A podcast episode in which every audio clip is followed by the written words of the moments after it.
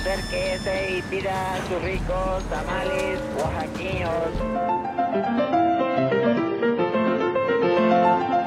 ¿Quién dijo que la historia de México no podía contarse de forma entretenida? 365 días para conocer la historia de México.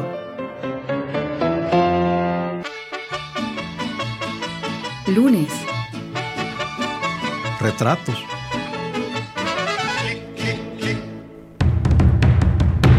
Santo de la conquista.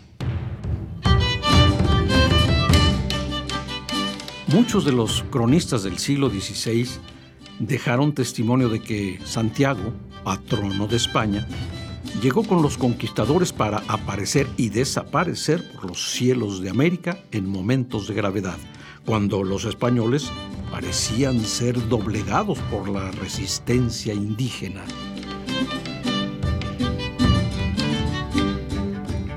Su nombre revelaba su visión, Santiago, hijo del trueno, abrió los cielos de España y arremetió contra los infieles moros.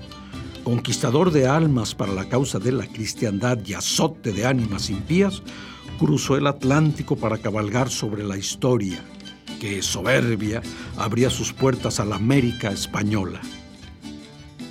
En batallas desesperadas, el legendario apóstol aparecía montado en brioso corcel blanco, con su tilma roja como la sangre que ondeaba en el aire y anunciaba la victoria. Santiago hizo relucir su espada a favor de Cortés y otros conquistadores, y luego de su triunfo adoptó como propia a la nación mexicana. Fiel insurgente, se apareció en la derrota de los realistas que asediaban Janitzio, contra los franceses en Tabasco. El apóstol vistió el uniforme republicano y asistió al escuchar el grito de guerra que también era una invocación. Santiago y a ellos. Revolucionario y cristero. Se le vio levantar enormes polvaredas caracoleando su caballo frente al enemigo que huía despavorido. Santiago escribió en los cielos de la historia patria su nombre sonoro y fuerte como el trueno siempre con la espada en mano para combatir en favor de las causas desesperadas, siempre montado en su magnífico caballo, siempre mexicano.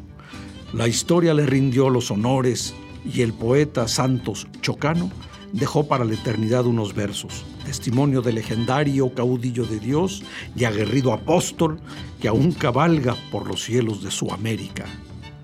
En mitad de los fragores decisivos del combate, los caballos con sus pechos arrollaban a los indios y seguían adelante, entre el humo y el fulgor de los metales. Y así, a veces, a los gritos de Santiago, se veía que pasaba como un sueño el caballo del apóstol a galope por los aires.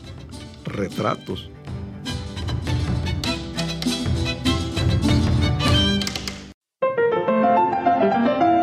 365 días para conocer la historia de México. Esta es una producción de Radio Universidad de Guanajuato y la Dirección de Extensión Cultural en voz del Teatro Universitario. Serie basada en el texto de Alejandro Rosas, 365 días para conocer la historia de México.